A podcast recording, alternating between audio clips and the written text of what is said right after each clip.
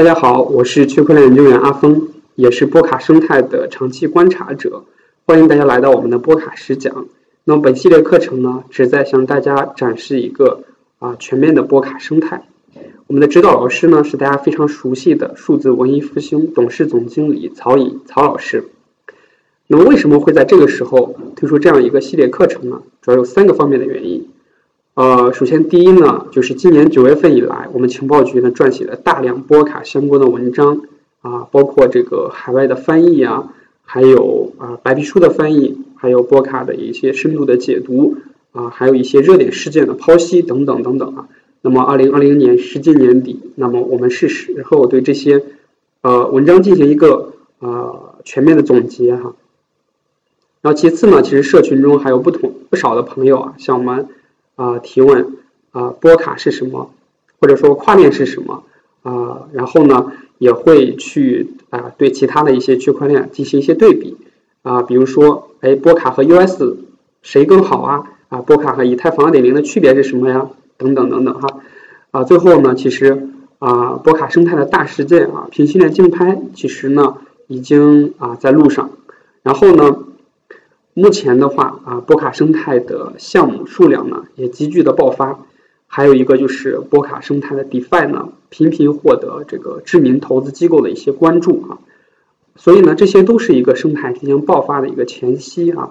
那我们借此机会呢啊，对这样的一个项目的话，或者说这样一个跨链的一个领域做一个比较深入的一个解读，来啊向大家一个呈现一个全面的一个波卡生态。那我们这系列课程呢，一共分为十节课哈，啊，首先前五节的话是对波卡的一些基础进行一个鸟瞰和回顾，比如说我们为什么需要跨链呢？啊，然后呢，波卡的架构和治理是什么什么样子的啊？波卡生态与基础设施的一些鸟瞰，包括 Web 三基金会呀、Substrate 啊，还有 Paxi 等等哈，啊，然后的话，波卡。与我们熟悉的 Cosmos 啊、ETH 二点零啊、US 呀、啊 Tezos 呀的一些对比啊，然后的话我们会有一个总结，总结的话就是我们会收集一些问题啊。那么币圈对于波卡的误解有多深啊？六到十节的话会进行一些深入的解读啊。首先的话是波卡的一个平行链竞拍，呃，还有就是波卡的一个平行链竞拍的时候，它会用到一个 PL 机制。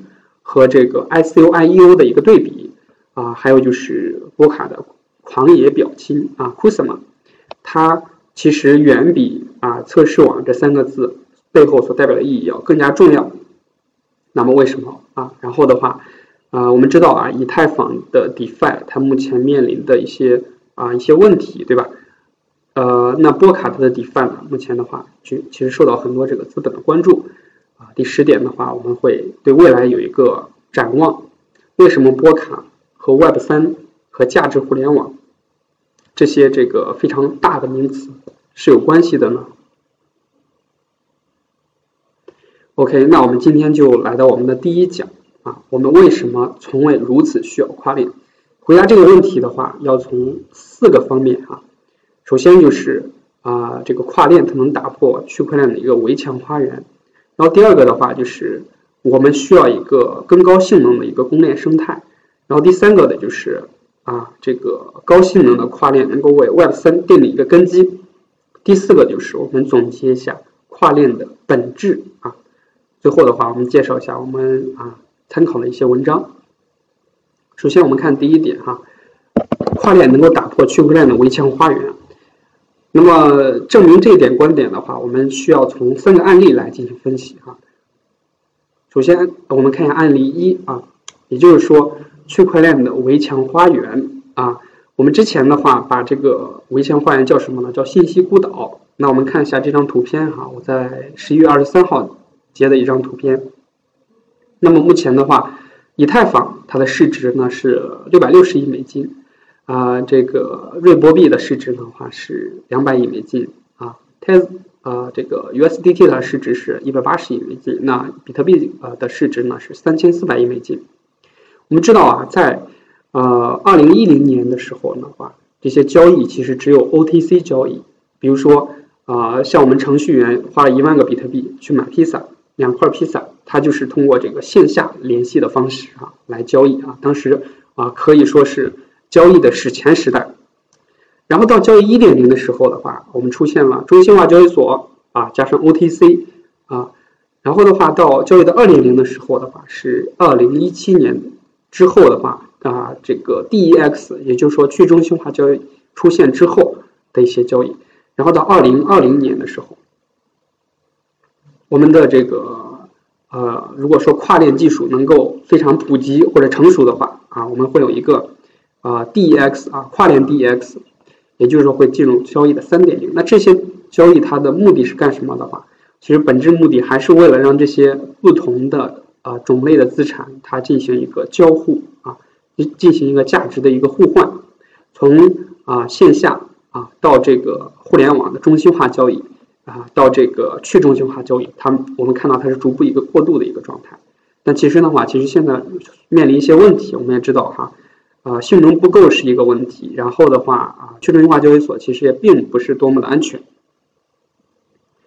然后第二个案例的话，呃，我们知道哈，USDT 它的发行是基于很多这个公链发行的，比如说啊，基于以太坊发行的，啊，基于这个波场发行的，基于 BCH 发行的，每个上面都有发行。但是今年 DeFi 火爆的时候遇到什么问题的话，啊，基于这个。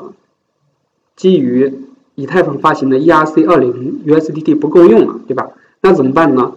啊，Tether 公司不得不把啊这个 TRC 二零的 USDT 销毁一部分。TRC 二零是什么呢？就是基于波场发行的啊，那在波场上的这个 USDT 销毁掉，在以太坊上面重新发行。那过段时间呢，这个我们知道波场上面的 DeFi 呢又。这个怎么样呢？起来了，起来就导致波场上面的 USDT 也不够用，那怎么办呢？再把以太坊上面的这个 USDT 哈，基于 ERC 二零的 USDT 销毁掉，在这个嗯波场上面发行。那如果说我们的跨链技术存在的话啊，跨链技术存在，那其实直接这些这些交易、这些交互直接就在链上一键完成，就根本不需要哎这边销毁那边呃发行，那这个都是人为的控制。如果说啊，有跨链，那其实所有的这些都可以在链上操作。然后第三个的话，其实就是说关于如果跨链成熟的话，那它的这个性能方面会有一个质的飞跃。比如说，呃，我们看以太坊，还以以太坊为例啊，大家熟悉区块链历史的都知道，在二零一八年的时候啊，我们有一个非常火爆的项目——加密猫。一八二八二零一八年一月份，当时的话，这个就导致啊一个项目就导致以太坊这个。崩溃，我们看一下它这个啊交易的手续费哈。然后到二零一八年七月份的时候，又出来了一个 Form 三 D 啊。到二零二零年七月份啊，我们的 DeFi 大家就是刚刚也经历过 DeFi 的一个啊非常火爆，以及手续费非常高啊，几百美金，大家都是可以看到的。所以说，如果说跨链技术成熟的话，非常成熟，那其实可以把这些 DeFi 应用，把他们的部分的啊。不是非常重要的一些啊，这个呃，这个需要处理的这些交易啊，来转达来这个呃跨链部署在这个跨链项目上啊，分担这个啊以太坊上面的一些啊呃这个处理的一些怎么说呢？处理的一些负担。OK，那这个是三个三个命令啊，三个这个原因，也就是说，其实它是一个怎么说呢？呃。你可以说它是一个交易的一个跨链啊，也可以说它是一个这个指令的一个交互啊，其实都是同一个意思。然后的话是呃高性能的跨链项目啊，可以满足行业的需求。那这块的话，呃，我们知道哈，那以太坊二点零的它的推出其实就是为了干嘛呢？为了这个解决性能不足的问题。那我们知道，在今年八月份的时候，那个曼德拉那个网络啊，测试网啊，以太坊的这个二点零的测试网啊，出现漏洞的时候，威神发了一个啊推特说，呃，以太坊二点零的实施啊，比他预期的要困难的多。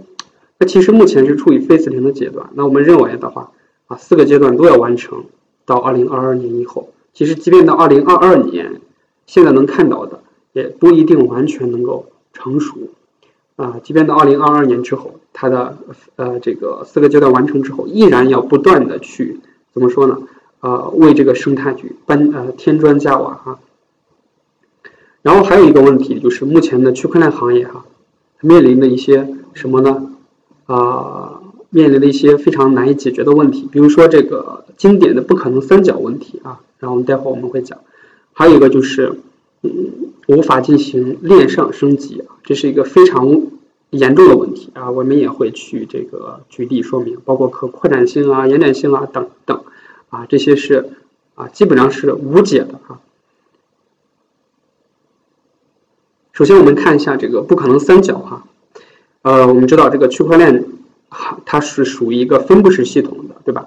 那在分布式系统的话，呃，你就只能保证去中心化安全性啊，也就是说还有一个可扩展性，三个中的两个性能的最大化。想要提升其中的两个两个呢，必须来牺牲另外一个，这就是不可能三角啊，在一个分布式系统中的一个不可能三角问题。呃，那比如说这张图哈，这个是呢，这个是什么呢？可扩展性啊，scalability 啊，这个是 security，就是一个安全性，这个是 decentralization。啊，这个是去中心化。那你想要去提升这个呃这个去中心化的话，呃，那怎么办呢？你就只能去牺牲啊这个可扩展性，或者说是这个牺牲这个啊这个啊安全性。那我们举一个非常这个我们常见的例子，比如说这个 US 对吧？US 提升了什么呢？提升了这个可扩展性啊，也就是说它的性能提升了。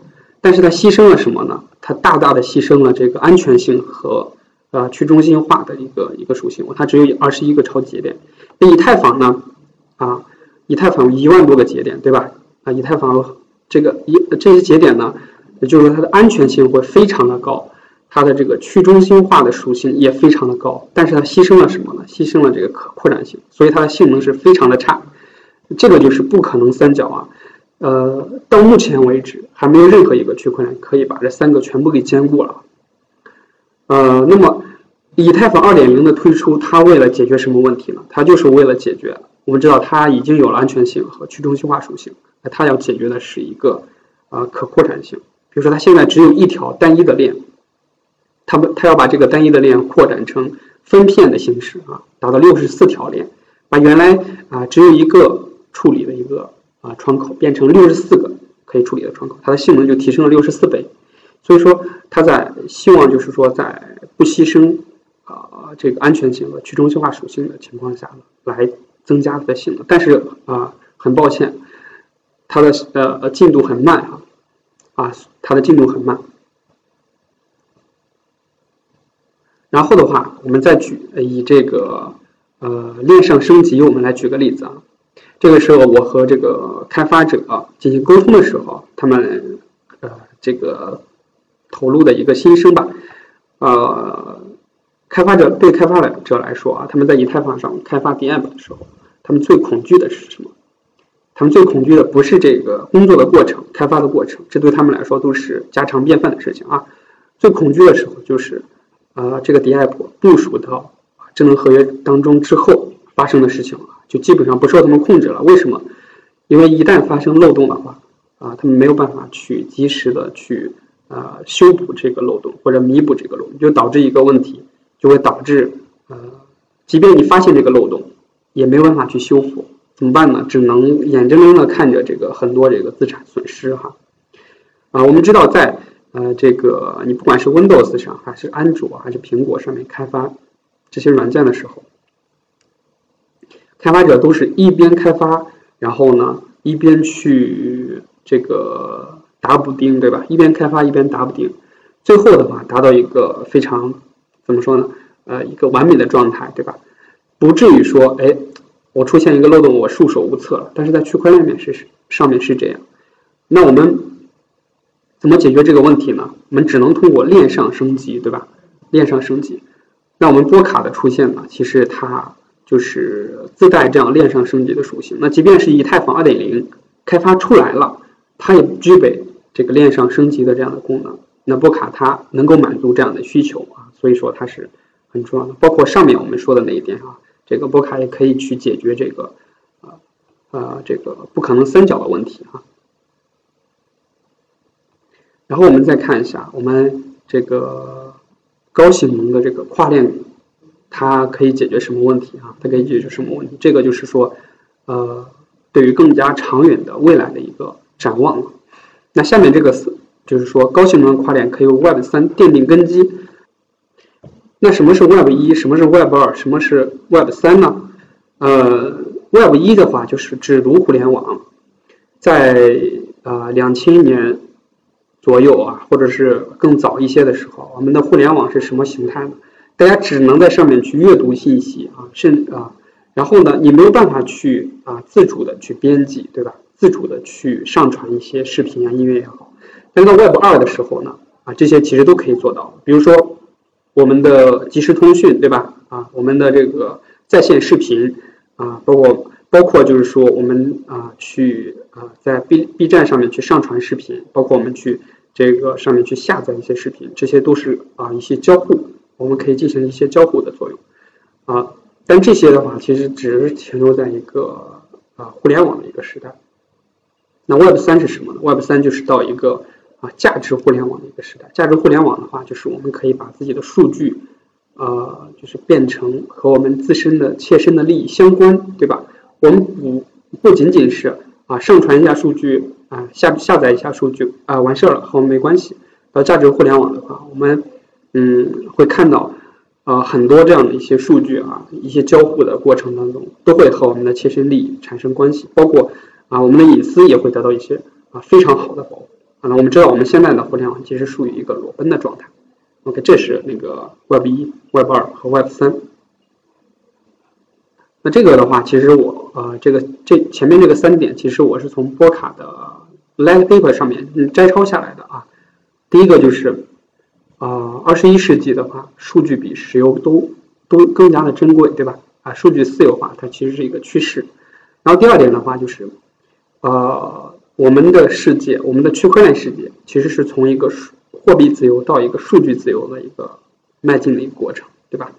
第三个的话就是啊，但是当下的区块链呢，它其实面临一些问题啊，没有办法去解决上面这两个提出的这样的一个啊这个憧憬啊。然后第四个的话就是啊，我们对未来的一个展望吧。其实，在互联网世界，我们知道 TCP/IP 协议它是规范这个信息传输的，那么价值互联网世界。它很可能会有一个统一的网络啊，或者货币。那比如说，数据比石油更贵啊，在去中心化世界里边，我们知道这个亚马逊，那 Amazon 它市值是一点五七万亿美金，Facebook 的市值七千八百亿，阿里巴巴市值七千两百亿。所以说，这些呃这些互联网世界啊，这些互联网公司他们的市值。要远远比这个我们的中石油、中石化它的市值要高得多，对吧？为什么呢？他们掌握的是资源，他们掌握什么资源的话，是数据的一个资源，对吧？第二个的话就是，我们现在的这个区块链世界其实是处于一个从货币自由到数据自由过渡的是一个时期啊。比如说，我们在二零一零年的时候，我们处于 blockchain 一点零的时候，比特币，对吧？那么它的是一个。啊，货币自由到 blockchain 二点零的话，就是一个金融自由，我们的 DeFi 对吧？到 blockchain 三点零的时候呢，啊，我相信是一个数据自由的一个状态。为什么会是这样的一个判断呢？其实也不是我的判断，而是我在呃这个翻译波卡那个 Light Paper 的时候，它的前言摘要部分啊，就是我们呈现了这样一个啊去中心化世界的一个图景啊。那么第一张图片呢是比特币啊，是 Block 六六六的一个咖啡馆，德国的一个啊，就是欧洲的一个加密货币朝圣的地方啊，它是第一个接受比特币支付的一个呃咖啡馆，在在德国柏林啊，但是由于那个新冠疫情，导致这家咖啡馆给永久的倒闭了啊，非常可惜。然后第二个的话是以太坊官网上面的一张截图啊，第三个是。呃，这个波卡的狂野表亲，他的官网的一张啊，上面这个当下的一张图片。但是的话啊，我们的憧憬非常的美好，但是区块链世界其实会面临很多的问题。呃，首先第一点哈，就是区块链非常的弱小啊，呃，比如我们举一个非常非常简单的例子啊，比如说比特币市值，虽然在我们区块链行业来看是非常的这个巨无霸，对吧？三千两百亿美金啊，三千亿美金啊，然后呢，全球的用户有三千两百万人，但是呢，和我们的中心化世界一对比，那即便是和这个亚马逊这样的一个互联网公司来对比，也依然是这个小巫见大巫哈。那比如说，美国市值有三十五万亿美金，所以说，呃，它还是一个力量非常悬殊的一个啊一一个问题，所以你要去撼动它，其实是需要一需要时间的，也需要什么呢？也需要一个啊非常新的一个技术。然后我们再探讨一下未来的一个可能性哈，未来的一个可能性。那既然我们要实现这个价值互联网，所谓价值互联网，也就是那个 Web 三，Web 三的一个憧憬啊。我们看到，在这个呃，在这个互联网的一个世界哈，其实是一个呃，怎么说呢？它是有一个 TCP/IP 的一个协议来规范这个信息的传输。那不管是我们信息上传也好，还是我们信息这个下载也好哈，它其实都是。啊，有这样的一些协议来规范这些信息的。那在互联网世界呢，其实同样需要这样的一个协议也好，哈，网络也好。那其实波卡的话，它要做的事情就是有一个呃规范的一个协议来规范我们的信息的呃上传、下载啊，那也需要一个呃这个统一，可能还需要一个统一的货币来让这个网络更加的规范，对吧？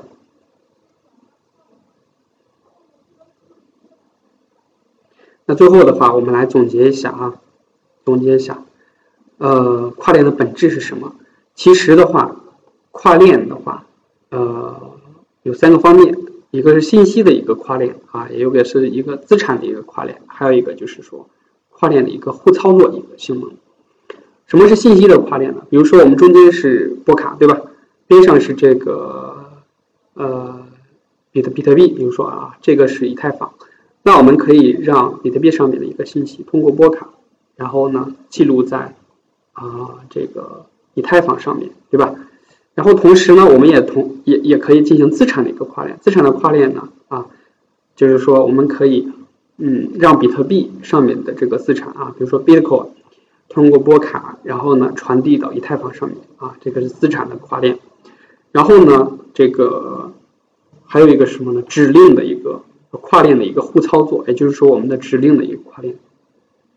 比如说比特币上面的一条这个啊发出的一条命令啊一条指令，可以通过波卡，然后调用啊以太坊上面智能合约。所以说啊这个就是跨链这两个字背后所代表的一个根本性的意义啊。如果这个能够实现的话，那我们前面讲到的很多这些啊这个。很多的这个憧憬也好啊，我们的这个呃愿望也好啊，其实都可以去进行一个一个实现。尤其是我们的啊比特币市值对吧，三千多亿，以太坊市值六百多亿啊，这样的话，他们可以进行一个无缝的一个啊对接。那以互操作为例啊，什么是互操作性呢？我们再举一个非常浅显的例子，比如说啊，这个是我在腾讯上，我在这个微信上面打开的一个。呃，音乐夹对吧？呃，音乐夹，然后我想要去在我的手机上面的一个网易音乐上面去打开它，怎么办呢？啊，我点击打开对吧？点击打开之后，它会提示我啊，即将离开微信，打开网易云音乐啊，是否允许？我点一个允许对吧？它就会自动帮我唤醒我的网易云音乐。那以后的区块链世界的话，啊，类似于这样的功能啊，在跨链上面也可以去实现。OK，这个是我在做 PPT 的时候的话啊，参考的一些呃这样的一些文章啊，大家可以去截图去搜一下，去看一下。OK，感谢大家今天的一个观看，我们下期的话，哎，敬请大家期待。